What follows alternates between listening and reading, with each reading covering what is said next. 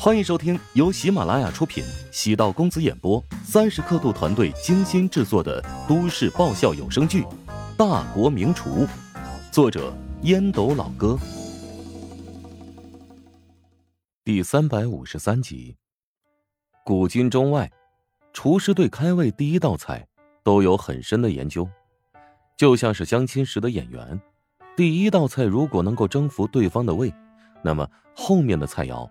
也能顺理成章的打高分。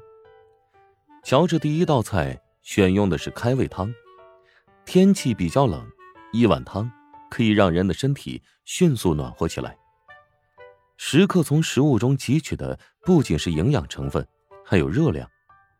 一道汤让身体发汗，整个人的精神为之一振，胃口就瞬间打开了。乔治烹饪的药膳鸡汤。来自于宫廷御膳秘方。很多人对御膳有误解，潜意识认为宫廷御膳房给皇帝吃的饭菜一定是各种山珍海味。其实，宫廷御膳有一个原则，那就是以养生药膳为主。至于味道的话，并不一定比得上外面的著名酒楼，而且很少会使用稀有的食材。御厨们必须得考虑一个问题。如果皇帝对某一道食材奇缺的菜肴特别上瘾，天天要吃，该如何应对？因此，皇帝吃的菜肴其实并没有想象中的那么稀奇古怪，都是以鸡鸭鱼肉居多。为什么皇帝在用膳时每道菜只吃一两口便作罢？只因为味道很一般，而且很多宫廷菜谱也都流传到了民间。现在很多家常菜。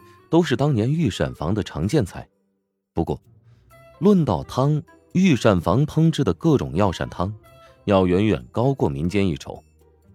自古以来，皇帝都追求长生，一旦精力不济，御医便会过来查看，根据身体状况，叮嘱御膳房烹饪各种各样的药膳汤。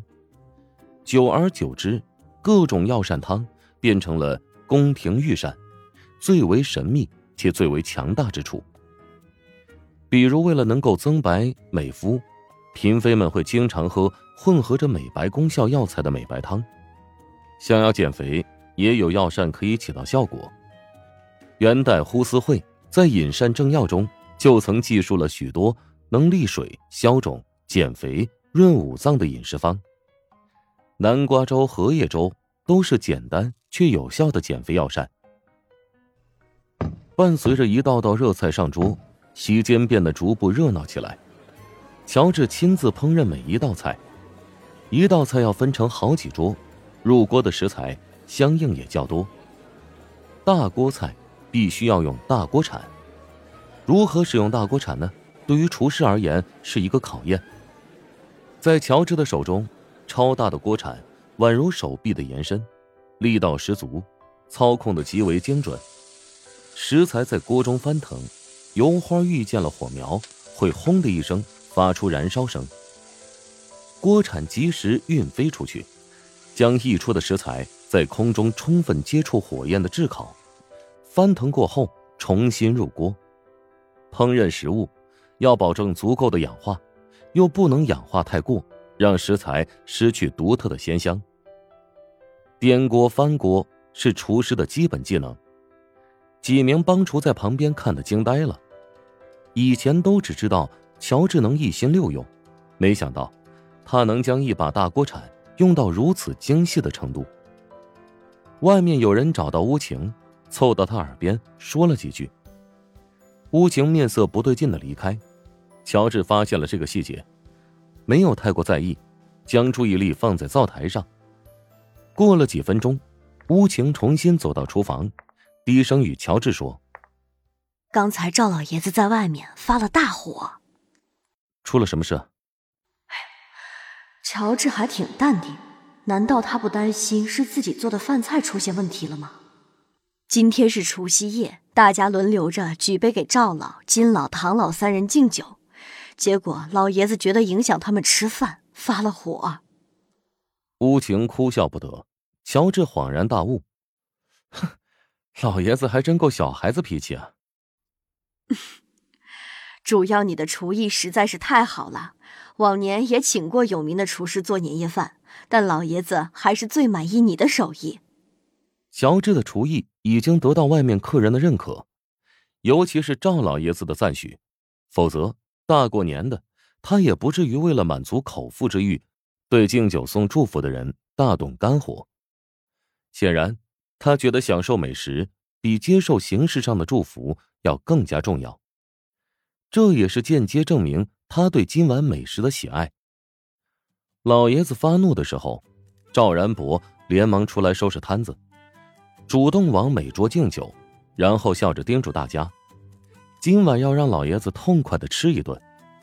至于拜年的形式主义就算了，但是压岁钱一个少不掉。”赵然博心中也暗自苦笑：“唉，父亲年龄大了。”平时处理问题挺有风度的，没想到对食物会如此迷恋啊！一切只能怪乔治的厨艺超乎想象，用心为老人准备，每道菜都酥烂，也兼顾各类人群的口味。年轻人吃了会觉得眼前一亮。走南闯北，饭局吃过不少，赵然博也品尝过顶级大厨的厨艺。乔治的厨艺绝对是殿堂级。赵然博端着酒杯来到牛爷一桌，主动揽住牛爷的肩膀，低声道：“ 今晚感谢你了，老爷子特别开心。年夜饭结束之后，你不要急着走啊，到我书房坐一坐，我请你喝茶。”“哈哈哈哈哈哈！举手之劳而已，我也想跟舅舅聊聊。”赵然博朝牛爷微笑，转身去了下一席。牛爷内心振奋不已，此时自己的目的。算是达到了。厨房内，乔治和乌晴的关系已经变得熟悉。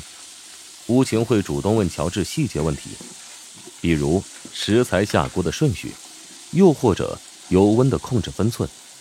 跟在你身边仔细研究，才知道看上去简单的一道菜需要多少复杂的工序。过奖了，吴姐。你如果有什么不清楚的地方，可以问我。不过。学习我今天做的这几道菜，最大的难度是要有高汤配合。以后你需要给老爷子做菜，可以提前一天跟我联系，我当天多熬制一些高汤，你到时候可以去取一些回来使用。这样合适吗？哎呀，偶尔为之没问题。乌姐先是一愣，旋即哈哈大笑。乔治说话挺直接啊，偶尔为之。意思是叫我别每天到他那儿借高汤，还真是一个憨厚的小伙子啊。厨艺高超让人意外，性格憨厚让人捧腹。当然，憨厚有时候是故意装出来的。这个世道，人若是太精明，会让人敬而远之；若是表现的笨拙，让别人觉得你身上有好处可以获取，别人就愿意主动接近你。否则，你刻意去接近别人，只会适得其反，惹来他人的警惕。像乌晴这个年龄的女人，若是你表现的笨笨的，会引起她内心深处的保护欲望。放心吧，我也没那么厚的脸皮，不会经常打扰你。乌晴望了一眼锅里，这是准备做红烧肉吗？啊，没错。通常来说呢，红烧肉会特别油腻，但是我今天做的红烧肉。肥而不腻，老爷子吃个四五块绝对没有什么问题。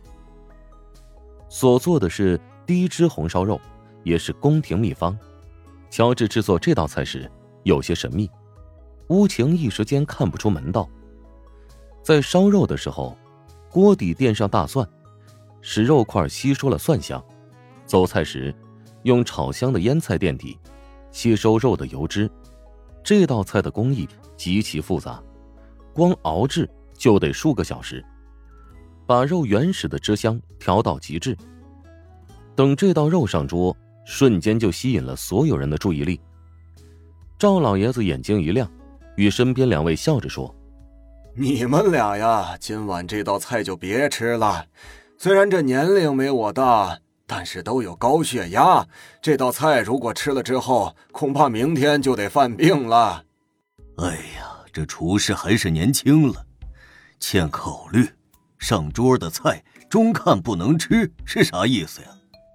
哎呀，我为了借红烧肉啊，可是花费了很大的决心呐。赵老爷子夹了一筷子放入口中，眼睛一亮：“嗯嗯，你们可以尝尝啊！哎呦，有点烫。虽然是红烧肉，但是又不是传统的红烧肉。”本集播讲完毕，感谢您的收听。如果喜欢本书，请订阅并关注主播。喜马拉雅铁三角将为你带来更多精彩内容。